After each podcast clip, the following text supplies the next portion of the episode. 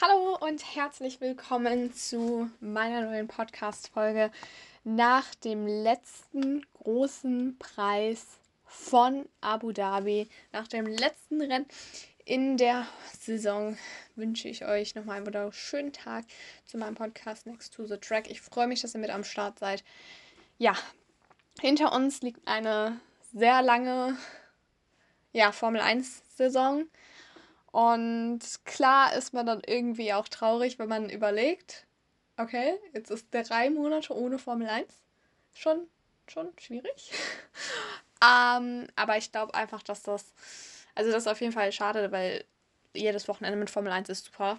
Und ähm, klar, aber man muss sagen, irgendwie jetzt zum Ende hin ist auch ein bisschen der Dampf raus, sage ich mal, weil alles langsam entschieden worden ist ist und entschieden worden war. Und ich glaube einfach, dass es persönlich eine super lange Saison war, auch vor allem für ähm, Teams, Mechaniker, ähm, für die Medien und auch für die Fahrer. Und deswegen glaube ich, ist es jetzt gut, dass es zu Ende geht. Wie gesagt, der Dampf war auch ein bisschen raus. Und man kann sich jetzt auch freuen auf eine neue Saison, die hoffentlich ein bisschen mehr Spannung mitbringt als die jetzige. Diese war geprägt von Rekorden von Max Verstappen. Deswegen wollen wir da natürlich gleich auch nochmal drüber sprechen.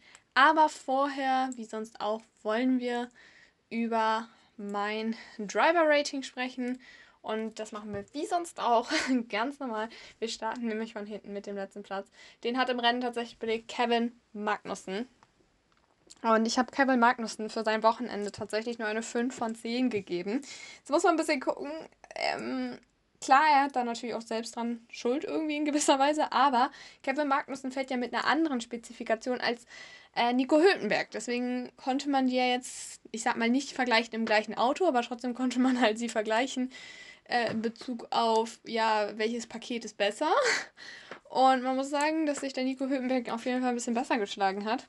Für mich Kevin Magnussen allerdings trotzdem nur eine 5 von 10, weil, sorry, aber das Qualifying und Rennen war halt einfach nicht gut genug. Ähm, ja, ist schade für ihn auf jeden Fall die Saison zu beenden. So. Aber ich glaube, das zeigt halt auch einfach nochmal, wie Haas die ganze Saison über war, dass es halt einfach echt nicht gut war. Danach kommen wir zu Valtteri Bottas, ähnlich eigentlich wie bei Haas und auch bei Alfa Romeo. Also da geht es irgendwie auch mehr nach hinten als nach vorne, muss man sagen. Und von mir deshalb auch nur eine 5 von 10 tatsächlich. Weil für mich war es halt auch irgendwie ein bisschen äh, persönlich ein bisschen ja, zu wenig irgendwie.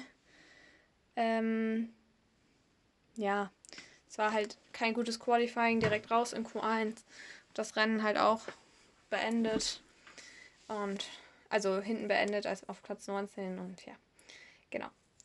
Dann kommen wir zu Carlos Sainz. Ähm, das haben viele tatsächlich gar nicht so richtig mitbekommen, aber Carlos Sainz hatte ja kurz vor Schluss nochmal seine Reifen gewechselt. Musste er ja, weil er zweimal mit Hart hintereinander gefahren ist. Und was viele dann gar nicht mitbekommen haben, Carlos Sainz hat ja aufgegeben. Es war ja am Ende ein DNF von Carlos Sainz, muss man sagen, weil er gar nicht mehr zu Ende gefahren ist. Er war trotzdem halt noch vorher gelistet, weil er quasi diese Runde vor den anderen beiden war, vor Bottas und Magnussen. Aber ja. Trotzdem, natürlich war das dieses Wochenende echt, dieses Wochenende echt ein doofes Wochenende für Carlos Sainz. Letztes Wochenende in Vegas lief es auch schon nicht so gut.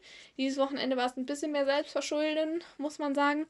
Dann dieser Q1-Rausflug quasi, also dieses, dass ein Q1 rausgeflogen ist, das hat halt auch nicht unbedingt dazu beigetragen.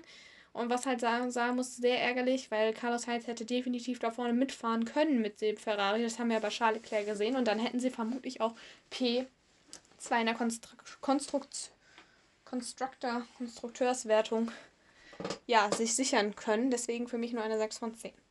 Dann kommen wir zu Joe Guanju. Da muss man sagen, bei Alfa Romeo ist das immer so, irgendwie in letzter Zeit, dass die sich immer abwechseln. Einer ist im Qualifying besser, der andere ist im Rennen besser. Aber trotzdem ist beides nicht gut. Ähm, hat vom Jahr tatsächlich auch eine äh, 5 von 10 bekommen, weil es war halt einfach es war einfach zu wenig, sorry. Ähm, ja.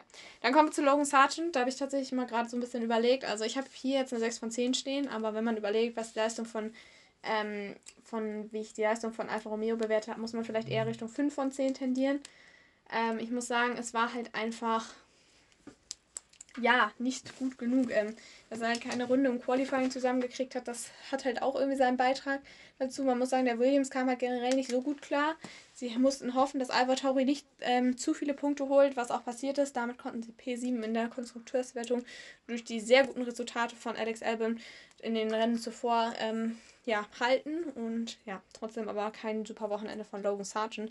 Und ich bin gespannt, wie sich in der Thematik da noch ein bisschen äh, entwickelt. Es gab ja immer, oder es kamen ja jetzt die Gerüchte nochmal auf, aufgrund ja auch der Formel 2, dass Frederik Vesti, der ja zwar nur Zweiter geworden ist, aber trotzdem eine sehr, ja, einen sehr guten Eindruck hinterlassen hat, irgendwie doch noch das Williams-Cockpit irgendwie übernehmen könnte.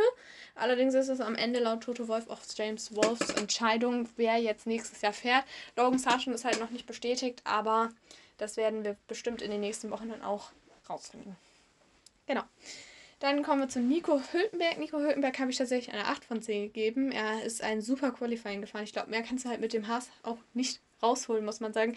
Und im Rennen, es war halt wieder die alte Haas-Geschichte, muss man sagen. Also es hat halt einfach nicht funktioniert, es hat nicht sein sollen. Und ja, ein Start oder kein guter Start, der hat da auch mit seinen Teil zu beigetragen. Aber vermutlich wäre es sowieso zurückgefallen. Deswegen aber trotzdem eine 8 von 10. Alex Albon hat von mir eine 7 von 10 bekommen. Rennen war relativ unauffällig muss man sagen, ist in der Qualifikation ganz gut unterwegs gewesen, vor allem halt in Q1, aber dann am Ende war es dann nicht genug für Q2. Der Williams generell hat halt nicht so gut zu diesem Streckenlayout gepasst, auch wenn es ein paar Graden gab, aber ja, besser als der Teamkollege, deswegen 7 von 10. Pierre Gasly und Esteban Ocon, beide hintereinander gefinisht. Das ist auch immer so ein Ding. Einer ist im Qualifying besser, der andere im Rennen. Äh, haben von mir tatsächlich beide eine 7 von 10 bekommen, weil wie gesagt, Pierre Gasly war zwar im Qualifying ein bisschen stärker unterwegs, aber im Rennen wiederum Esteban Ocon, der halt auch mit einer anderen Strategie ein bisschen unterwegs war. Also der war eher reingeholt worden als Pierre Gasly. Da hat sich Gasly auch noch ein bisschen drüber beschwert. Ich bin gespannt, wie die Thematik weitergeht, weil ich glaube, das ist auch sowas, was ähm, schnell ja, da kann es auch schnell, glaube ich, zu Knatsch und Zoff kommen in dem Team. Aktuell ja sowieso schwierig, was in Bezug auf Führung und alles ist. Äh, hat ja einiges durchgemacht dieses Jahr, das Team. Deswegen bin ich gespannt, wie es da weitergeht in der nächsten Saison. Dann kommen wir auch schon zum 11. Platzierten oder gelisteten, das war Daniel Ricciardo. Daniel Ricciardo hat für mich tatsächlich eine 7 von 10 bekommen. Ähm, ist zwar kein super duper tolles äh, Qualifying ähm, gefahren. Also klar, es hat sich, ähm, ist 15. halt geworden, so. Aber im Rennen war er ganz gut unterwegs, war zwischenzeitlich auch mal in den Punkten, hat dann aber nicht gereicht. Deswegen, ja, eine 7 von 10 von mir. Lance Stroll ebenfalls eine 7 von 10 von mir. Ich finde, der ist eigentlich ein ganz gutes Rennen gefahren, aber auch das Qualifying war halt mal wieder im Gegensatz zu äh, ähm, Fernando Alonso eher, naja, trotzdem muss man sagen, dass er tendenziell näher wieder drangekommen ist, finde ich persönlich. Ähm, deswegen auf jeden Fall Schritte vor, nach vorne gemacht und eine 7 von 10 von mir. Danach kommen wir zu Lewis Hamilton. Für ihn auch nicht so ein perfektes Wochenende. Der Q2 aus, ähm, also direkt in Q2 raus. Das war sehr ärgerlich für ihn. Auch das Rennen lief nicht so ganz gut. Auch wenn Toto Wolf immer mal wieder sich im Teamradio eingeschaltet hat mit Lewis, du bist das schnellste Auto, du bist das zweitschnellste Auto. Ähm, ja, von mir nur eine 7 von 10, weil er halt einfach, es hat zu viel auf George Russell gefehlt und der hat gezeigt, wo man fahren kann. Richtig, nämlich ums Podium. Und deswegen war es zu wenig einfach. Dann kommen wir zu Yuki Tsunoda. Ein super Wochenende gefahren, äh, muss man sagen. Das einzige Haken, das war einfach die Strategie. Hat sogar seine Führungsrunden gesammelt, aber die Strategie war halt am Ende trotzdem nicht gut, muss man sagen, weil er halt echt viel Boden verloren hat, dadurch, dass er zu so spät reinkam. Deswegen die 9 von 10 von mir, aber ich finde auch zu Recht Driver of the Day geworden, weil ja, war ein super Rennen von ihm und auch eine super Qualifikation schon im Vor Vorfeld.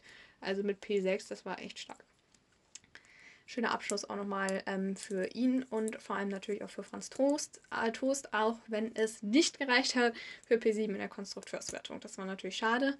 Da hätten ein bisschen mehr mitspielen müssen, aber trotzdem super Rennen nochmal von Yuki Tsunoda. Irgendwie liegt ihm, glaube ich, die Strecke in Abu Dhabi auch ganz gut. Ich kann mich noch daran erinnern, als das, äh, ja, klasse große Finale 2021 war, war Yuki Tsunoda, glaube ich, Platz 4, dann bessere Leistung in einem Rennen. Deswegen liegt ihm, glaube ich, auf jeden Fall die Strecke. Danach kommen wir zu Fernando Alonso. 8 von 10 hat er von mir bekommen. Ich finde, es ein gutes Rennen gefahren. War jetzt nicht ganz vorne mit dabei bei der Pace, aber solides Rennen, gute Quali, hat seinen Teamkollegen geschlagen, deswegen eine 8 von 10. Dann kommen wir zu McLaren, Doppelpack quasi, und zwar zu Oscar Piastri und Lando Norris. Habe ich tatsächlich beide 8 von 10 gegeben. Da war auch so ein bisschen das Thema, also der eine war halt im Qualifying besser, der andere war im Rennen besser. So, man muss sagen, an sich ist ja das Rennen immer ein Tickchen eigentlich immer so, da geht es um Punkte. Also wenn du da stärker bist, ist es schon gut, muss man sagen. Allerdings, warum ich halt Lando Norris auch nicht mehr geben konnte, muss ich sagen. Ich finde, er ist ein super Rennen gefahren, das hat er alles super gemacht. Allerdings ähm, war für mich halt einfach der Fehler wieder an der Qualifikation. Ähm, ich würde ihm das, das war ein Fehler, ja, aber es ist halt das Problem, glaube ich, Lando Norris hat halt immer noch dieses, dieses Auto quasi vor Augen, wo er halt echt mit ans Limit fahren musste, damit er sich gut qualifiziert. Also wenn wir uns 2022 zurückerinnern oder auch Anfang 2023, er musste damit ans Limit, damit er irgendwie was hat quasi. Und jetzt hat er in Q1 und Q2 halt wirklich die Chance gerochen, hey, ich könnte hier auf Pole fahren, äh, weil er war am nächsten der Max Verstappen dran, muss man sagen. Ja, und dann hat er es mal wieder leider ein bisschen übertrieben, muss man sagen. Also er war ja bis zu dem Fehler, muss man sagen, ja wirklich, also definitiv würde ich mal sagen, erste Startreihe war drin. Vielleicht wäre sogar Pole drin gewesen, weil Verstappen hat sich ja nicht mehr verbessert. Aber ja, das war halt dann wieder irgendwie zu viel. Ich glaube, ist, vielleicht ist es das wirklich, dass er halt dauernd noch so ein bisschen im Kopf hat, hey, irgendwie, ähm, ja, ist das sehr irgendwie denkt er, glaube ich, noch. Also ich weiß es natürlich nicht. Ich kann mich auch nicht reinversetzen. Vielleicht ist es komplett anders. Vielleicht ist es einfach, ja, dass er. Aber trotzdem, ich denke so, vielleicht hat er einfach noch das so im Kopf, sag ich mal, dass er denkt, okay, ich muss jetzt wirklich ans Limit gehen. Aber manchmal ist es vielleicht einfach ein bisschen ruhiger, ein bisschen besser. Oscar Piastri hat ihn dadurch geschlagen in der Quali. Äh, ist natürlich super gewesen von Oscar Piastri. Hat ähm, keinen Fehler gemacht. Allerdings muss man sagen, dass im Rennen Lando echt guten Start erwischt hat. Ist auch nochmal ja sehr gut gegen Russell direkt äh, ins, als Manöver quasi gegangen nach dem Start und hatte auch eine ganz gute Rennpace, auch wenn es halt für vorne nicht gereicht hat. Dazu gehört auch der verpatzte Boxenstopp. Ähm, ja, aber trotzdem, glaube ich, ein ganz gutes Rennen.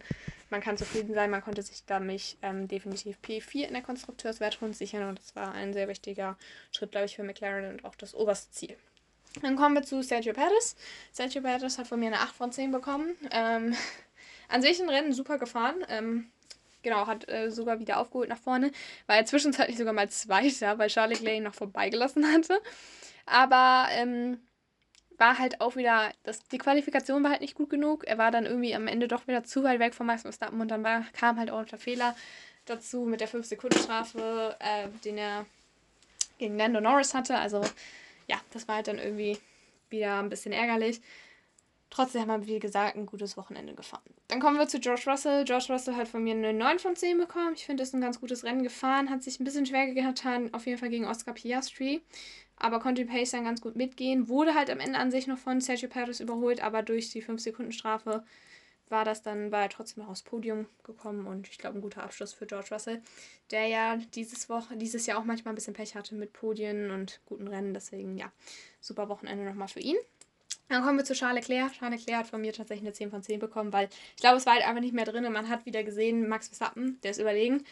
Äh, in der Qualifikation dachte ich mir so auf einmal, okay, wo kommt denn jetzt auf einmal Charles Leclerc her?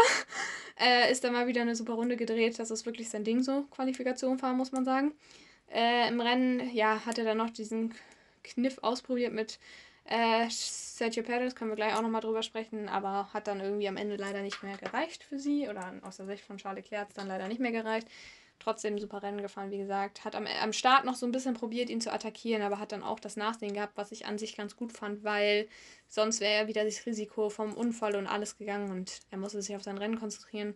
Es ging auch noch um was, deswegen ja, P2 für Charles Leclerc, definitiv ein super Endergebnis und ähm, gutes ja, Saison-Finish für ihn. Und dann kommen wir natürlich noch zum Weltmeister. 10 von 10 von mir.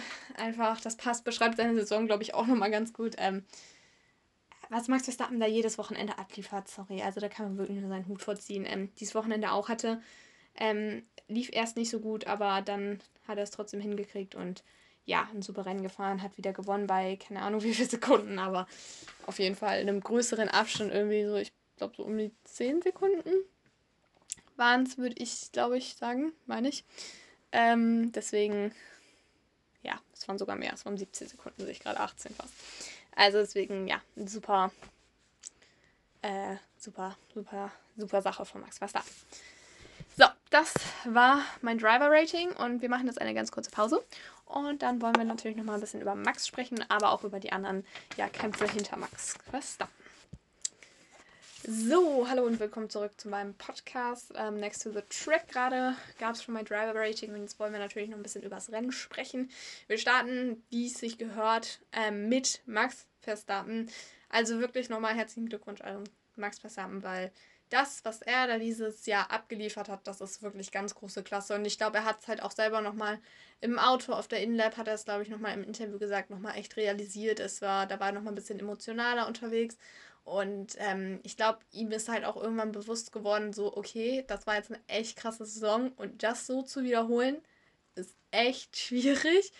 Das kann auf jeden Fall passieren. Ich würde es ihm zutrauen, so nicht. Aber dass halt das genau sowas nochmal passiert mit all diesen Gewinnen, Rekorden, das ist halt echt schwierig. Und ich glaube, dann hat halt Max Verstappen auch mal gedacht, okay, ja, das ist jetzt halt wirklich mal krass, was er hier geschafft hat. Das muss er jetzt auch mal genießen. Das haben auch super viele gesagt am Teamradio.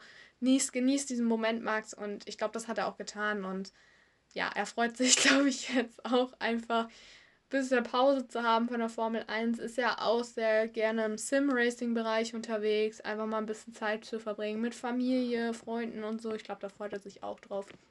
Aber ja, also wirklich auch dieses Wochenende, ich finde, es hat nochmal so gezeigt, warum Max Verstappen jetzt aktuell dieser beste Fahrer der ja, Formel 1-Saison ist oder der Formel 1 aktuell, weil wie er den Sieg wieder eingefahren hat, trotz ähm, ja, Schwierigkeiten, muss man sagen.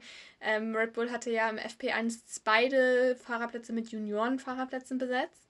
Und ja, dann hat er trotzdem es geschafft, äh, sich wieder reinzufuchsen, auch wenn er im FP2, FP3 echt unzufrieden mit dem Auto war. Red Bull hat es halt auch wieder super auf den Punkt hingekriegt, dass alles funktioniert.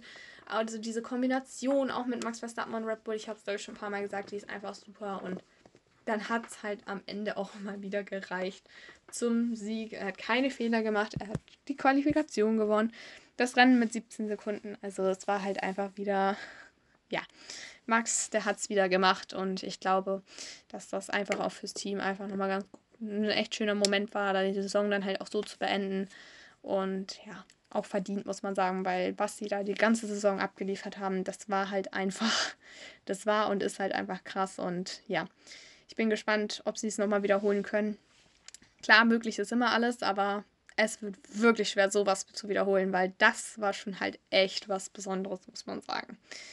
Ja, genau. Ähm, besonders war halt auch das, was dahinter noch ein bisschen passiert ist. Da gab es nämlich noch einige Fights. Ähm, immer wieder gab es im World Feed dieses, ein, wurde immer eingeblendet, wer gerade in der Konstrukteurswertung oben steht, wer gerade irgendwie um P Platz 4 vorne steht. Also da gab es ja mehrere Battles. Es gab ja einmal, wir starten vielleicht mit dem Battle um P2 in der Konstrukteurswertung. Das fand statt zwischen Mercedes und Ferrari. Zunächst war Mercedes im Vorteil. Also ist mit Abu Dhabi mit mehr Punkten angereist als Ferrari. Allerdings war die Differenz sehr klein, muss man sagen. Deswegen hat Ferrari schon ihre Chance gespürt. Und ähm, ja, auch Charles Leclerc halt, hat, hat halt während des Rennens dauernd irgendwie darauf angespielt. Auch George Russell hat gesagt, ey Leute, was kann ich machen, damit wir hier diese Meisterschaft auf P2 beenden. Ja, am Ende muss man sagen, Charles Leclerc hat auf jeden Fall mit allen Waffen es versucht, allerdings mit fairen Waffen, muss man auch sagen ähm, den Konstrukteurstitel für Ferrari für P2 zu holen. Am Ende hat er sogar noch Sergio Perez vorbeigelassen, damit der noch irgendwie fünf Sekunden rausfahren kann, damit ähm, George Russell nicht aufs Podium kommt. Dann hätte es nämlich für Ferrari gereicht. Ja, hat am Ende aber nicht gepasst und dann wurde es trotzdem Mercedes, muss man sagen. Aber wie gesagt, halt mit fairen Waffen. Er hat jetzt, Charles Leclerc hat jetzt nicht irgendwie George Russell auf einmal ausgebremst oder so, sondern er hat einfach wirklich nur Paris vorbeigelassen, dass der freie Fahrt hat und noch den Abstand vielleicht rausfahren konnte. Das war halt aber auch, es war halt zu wenig Runden noch zu fahren. Man muss sagen, dass Charlie Leclerc und George Russell, würde ich sagen, auf jeden Fall definitiv beides das Maximum rausgeholt haben an dem Wochenende. Geschwächt haben eher ein bisschen die Teamkollegen mit nicht so guten Qualifying-Sessions und ja, die Rennen waren auch jetzt nicht so, dass du jetzt dachtest, komm, jetzt kriegen sie hier eine Aufholjagd hin, dass sie auf einmal auf P5, 6 landen oder so. Das war auch alles eher ein bisschen schwieriger, hat sich das alles gestaltet. Klar, Mercedes mit dem Topspeed-Nachteil. Ähm, schwierig, muss man sagen. Carlos Sainz war viel auf den harten Reifen unterwegs, steckte viel im Verkehr und ja, dann hat es halt irgendwie am Ende nicht gereicht für Ferrari, aber trotzdem, aber deswegen halt für Mercedes, aber trotzdem, glaube ich, ein gutes Wochenende für die Scuderia auf jeden Fall nochmal das man gesehen hat, hey, wir können hier trotzdem vorne mitfahren. Also ich war selber auch ein bisschen überrascht, dass die Pace halt echt so gut war und auch so lange gehalten hat, dass es wirklich für P2 gereicht hat. Auch obwohl die Temperaturen da echt warm sind in Abu Dhabi. Hätte ich jetzt nicht unbedingt gedacht, ähm, aber trotzdem, ja, ein super Wochenende. Außerdem gab es ja auch noch einen Kampf um P4 in der Fahrer-WM. Das ist zwar für alle nicht super wichtig gewesen, den hat sich aber am Ende ich muss sagen, sehr überraschend. Ähm, ich war sehr überrascht, ähm, nämlich Fernando Alonso geholt. Ähm, den hatte man irgendwie gar nicht so ganz auf dem Zettel, muss ich sagen, weil der ist halt da und so gefahren, da so um P7, P8 rum. Aber niemand hat so wirklich gedacht, okay, jetzt holt sich Fernando irgendwie P4, weil alle haben so gedacht, ja, auf einmal war Charles Leclerc vorne mit P2, klar. Man hatte dauernd Lando Norris auf dem Zettel. Man muss aber sagen, die McLaren Pace hat ähm, Abu Dhabi ein bisschen enttäuscht. Also die waren nicht so stark. Es haben halt immer so ein, zwei Zehntel auf Mercedes und Ferrari gefehlt, was dann halt am Ende, ne, zu viel war, so, um gegen die zu kämpfen. Ähm, ja, deswegen am Ende war es dann halt wirklich Fernando Alonso, der sich P4 holen konnte. Ich glaube, für ihn auch super nochmal so denn eine ja, Saison dann trotzdem nochmal so zu krönen, weil es gab ja zwischendurch echt ein bisschen Tiefs, muss man sagen, aber am Ende hat es dann gereicht. Carlos Sainz war ja auch noch mit drin in dem Kampf, den konnte man aber relativ schnell, ja, ich sag mal, abstempeln in Anführungszeichen, weil der ja dann ja auch von hinten starten musste und auch nicht so ganz nach vorne durchkam, muss man sagen. Ja, und am Ende waren es dann halt Charles Leclerc gegen Fernando Alonso, aber aufgrund der besseren Resultate im Gesamten hat dann Fernando Alonso sich den Platz geholt, weil beide hatten die gleiche Punktzahl. Lando Norris ein Punkt dahinter, muss man sagen. Ähm, ja, auf jeden Fall sehr knappes Ergebnis. Ich weiß gar nicht, wer gewonnen hätte, wenn Lando Norris auch noch die gleiche Punktzahl hätte. Hätte er jetzt zum Beispiel die schnelle Runde oder so noch gedreht. Ich würde tendenziell sagen, es wäre Norris gewesen, weil ich kann mich, ich würde mich jetzt nicht bin mir jetzt nicht sicher, aber ich würde tendenziell sagen, dass er mehr Podien eingefahren hat. Und ich glaube auch mehr zweite Plätze. Also das glaube ich. Weil ich meine, am Anfang war Fernando Alonso zwar sehr oft auf dem Podium, aber es waren eher mehr dritte Plätze, muss ich sagen. Aber ich bin mir nicht ganz sicher. Also es kann auch sein, dass Fernando Alonso trotzdem vorne gewesen wäre. Ich bin mir nämlich auch nicht ganz sicher, wie viele zweite Plätze Charles Leclerc eingefahren hat. Aber ja, das nur mal so dazu. Ähm, ja, aber trotzdem super ähm, Ergebnis, wie gesagt, für Fernando Alonso. Weil in der Konstrukteurswertung, da hatten sie ja eher das Nachsehen, muss man sagen. Aston Martin waren ja am Anfang sehr stark unterwegs, waren Verfolger von Red Bull Nummer 1, also waren Zweiter teilweise. Aber dann kam halt dieses Tief so rund um Sommerpause, kurz davor, kurz danach. So ab Europa ging das so langsam los, ab den Europarennen. Und da kam dann halt McLaren. Und McLaren hat halt eine wirklich starke zweite Saisonhälfte hingelegt und echt viele Punkte gesammelt und konnte sich so noch P4 in der Konstrukteurswertung sichern. Nachdem sie ja letztes Jahr nur auf P5 landeten, hinter Alpine sogar, ähm, ging es jetzt wieder auf jeden Fall einen Schritt nach vorne für das Traditionsteam. Ja, also was die dieses Jahr geschafft haben, also muss ich auch sagen, wirklich großes Klasse von dem Team auch, wie sie dieses Auto entwickelt haben, wie sie es geändert haben. Also das ist wirklich, das ist ja auch nicht leicht, dass du auf einmal gefühlt dein halbes Konzept einmal komplett änderst, eine B-Version von diesem Auto rausbringst. Man hat gesehen, das schaffen auch nicht viele Teams, das schaffen nicht alle. Und McLaren hat es halt so hingekriegt, dass es halt auch wirklich direkt funktioniert. Ich kann mich noch daran erinnern, das war Österreich. Das Rennen, ähm, Lando Norris hatte die MB-Spezifikation in Anführungsstrichen oder das Update-Paket an seinem Auto und jeder hat dann halt noch so gedacht, jeder war ein bisschen skeptisch am Anfang. Klar, sie waren alle so, ja, es funktioniert sofort, aber alle haben so gesagt, ja, es ist eine kurze Strecke. Es ist eine Strecke, die Lando Norris sowieso gelegen hat. Wir sind mal ein bisschen vorsichtig. Und dann dieses Hammerrennen von McLaren in Silverstone, wo jeder so dachte, wow, wo kommen die denn auf einmal her? Also, ja, ich glaube, das war halt auch definitiv so ein Saison, Punkt, den man irgendwie auch die ganze Saison über erwähnen kann, weil das war einfach echt krass, was McLaren da abgeliefert hat und deswegen auf jeden Fall auch verdient, dass sie den vierten Platz noch geholt haben, weil ich glaube, da steckt echt viel Arbeit hinter. Ähm, klar, für Aston Martin ein bisschen schade, weil die Saison startete echt gut, muss man sagen. Und da hätte man sich echt mehr ausgerechnet, glaube ich, so am Anfang der Saison. Trotzdem muss man da halt auch wieder ein bisschen gucken, wo kommt Aston Martin her. Und wenn man guckt, wo sie herkommen und wo sie jetzt stehen, ist das definitiv auch ein Fortschritt gewesen und auf den kann man definitiv auch gut aufbauen. Und ja, deswegen auch für Aston Martin trotzdem natürlich, ja, auf einer Seite eine Enttäuschung, aber man hat sich, glaube ich, auch so ein bisschen mit abgefunden und ja, trotzdem ein super Endergebnis.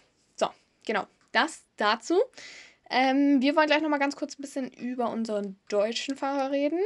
Ähm, die Saison aus deutscher Sicht, wie die so ein bisschen lief. Und ja, deswegen machen wir eine ganz kurze Pause. Hallo und willkommen zurück zu meinem Podcast Next to the Track. Ich freue mich, dass ihr immer noch mit am Start seid. Wir wollen ein bisschen noch kurz sprechen über Nico Hülkenberg, der diese Saison quasi, ja, und äh, mit deutscher, ähm, ja, mit deutscher Wertung quasi angetreten ist. Also Nico Hülkenberg als, als, als einziger deutscher Fahrer. So. Ähm, also wie man seine Saison, ja, ein bisschen Bilanz ziehen kann. Also man muss sagen, für ihn glaube ich eine gute Saison, auf jeden Fall, wo er viel gelernt hat. Am Anfang war es ja sehr, dass noch, ähm, also man muss sagen, von Anfang an war eigentlich sein Qualifying Pace die erstaunliche. Also wie er zum Beispiel in Kanada da aufs eine Top-3-Zeit gesetzt hat. Klar wurde er dann nochmal mit einer Strafe versehen, aber trotzdem, wie er das halt alles hingekriegt hat und auch richtig gute Qualifyings auch gegen Kevin Magnussen. Also das war echt stark, muss man sagen. Problem war halt dann am Anfang vor allem immer diese Rennpace. Da hatte halt Kevin Magnussen mit den neuen Autos echt einen Vorteil, muss man sagen.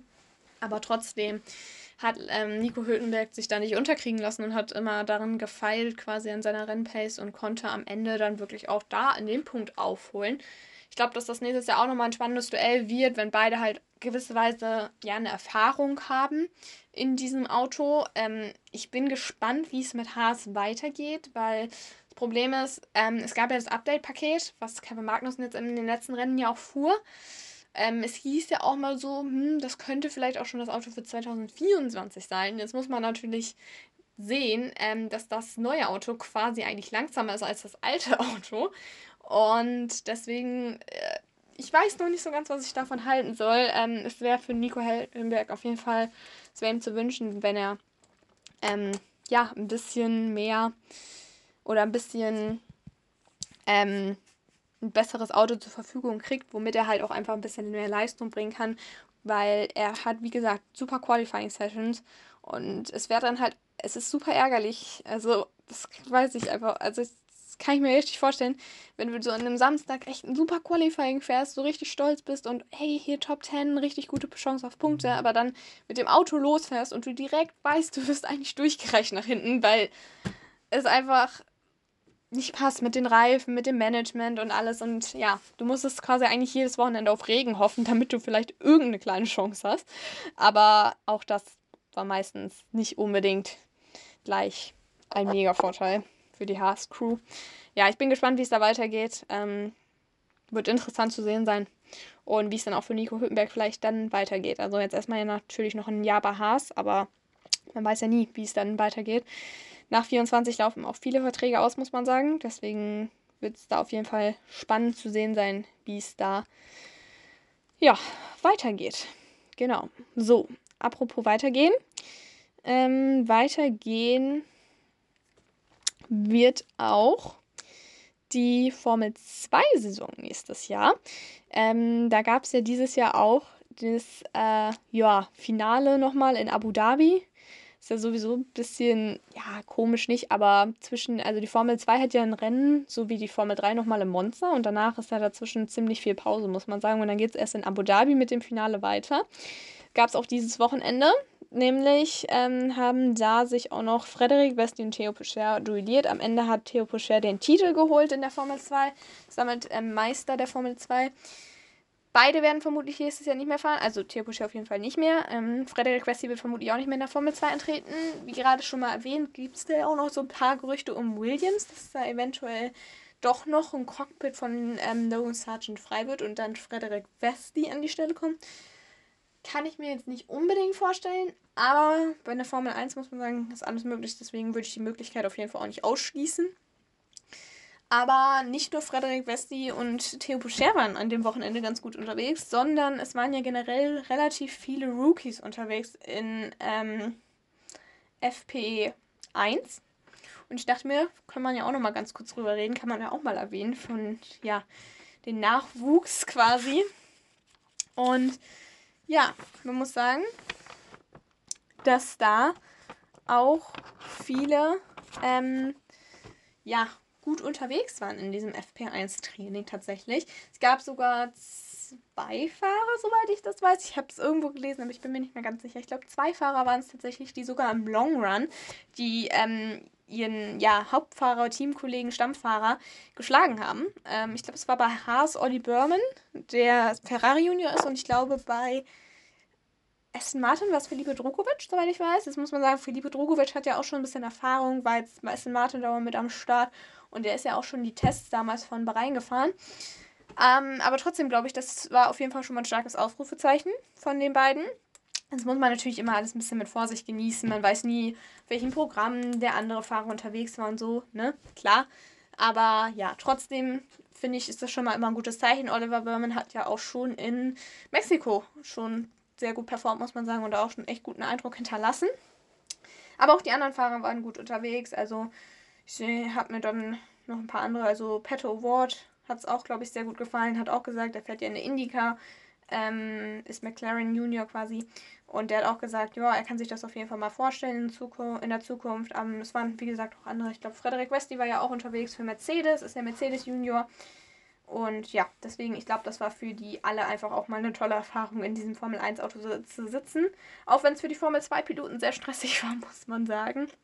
Weil die ja tatsächlich das erste freie Training hatten von der Formel 2, dann das Training von der Formel 1 und dann noch das Qualifying direkt von der Formel 2. Es war sehr stressig, aber ja, ich glaube, es war trotzdem super.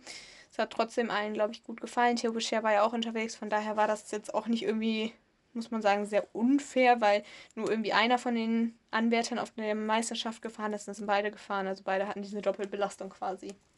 Ja. Aber ansonsten würde ich sagen, finde ich, dass es für die, glaube ich, echt eine gute Session war und dass das auf jeden Fall auch spannend für die Formel 2-Fahrer war und auch für die anderen Rookies. Und ja, ich bin gespannt, ob es halt sich da nochmal in Zukunft irgendwas ändert, dass da vielleicht doch der eine oder andere nochmal den Weg dann auch in die Formel 1 findet. Das wäre ja eigentlich ganz gut, weil das ist ja der Sinn der Sache, ne? So, genau. Und damit kommen wir auch zum Ende meines Podcastes nach dem letzten Rennen der Saison, der Formel 1 Saison 2023. Ihr braucht aber keine Angst haben, wir sehen uns nämlich nächste Woche, beziehungsweise hören uns nächste Woche schon wieder. Denn bei mir wird es keine Winterpause geben. Zumindest zunächst erstmal nicht, denn wir haben in den nächsten Wochen ordentlich noch ein bisschen was vor. Wir wollen noch über ein bisschen was schnacken, quasi über ein bisschen was sprechen. Also wir wollen auf jeden Fall, gibt es noch meine Awards für dieses Jahr, bestes Rennen, beste Fahrer, bestes Team, bla bla bla. Sowas halt. Natürlich, wir wollen ein bisschen über die kommende Saison sprechen, noch ein bisschen über die alte, welches Team da wie überzeugt hat und wie es dann, wie gesagt, für die nächste Saison aussieht. Und vielleicht ist ja auch einfach mal ein bisschen Platz in der Podcast-Folge für, ja, schon sportliche Themen, aber vielleicht auch noch über ein paar andere Sachen, was die Fahrer so aktuell machen im Winter. Sowas bietet sich dann ja auch mal an, aber trotzdem wird es dann noch ähm, meinen Podcast geben. Deswegen, ich hoffe, es hat euch gefallen und ja, ich wünsche euch einen schönen Tag und dann hören wir uns hoffentlich das nächste Mal wieder. Bis nächstes Mal. Tschüss. Schatz, ich bin neu verliebt. Was? Da drüben. Das ist er. Aber das ist ein Auto. Ja, eben. Mit ihm habe ich alles richtig gemacht. Wunschauto einfach kaufen, verkaufen oder leasen. Bei Autoscout24. Alles richtig gemacht. Schatz, ich bin neu verliebt. Was? Da drüben. Das ist er. Aber das ist ein Auto. Ja, eben. Mit ihm habe ich alles richtig gemacht. Wunschauto einfach kaufen, verkaufen oder leasen. Bei Autoscout24. Alles richtig gemacht.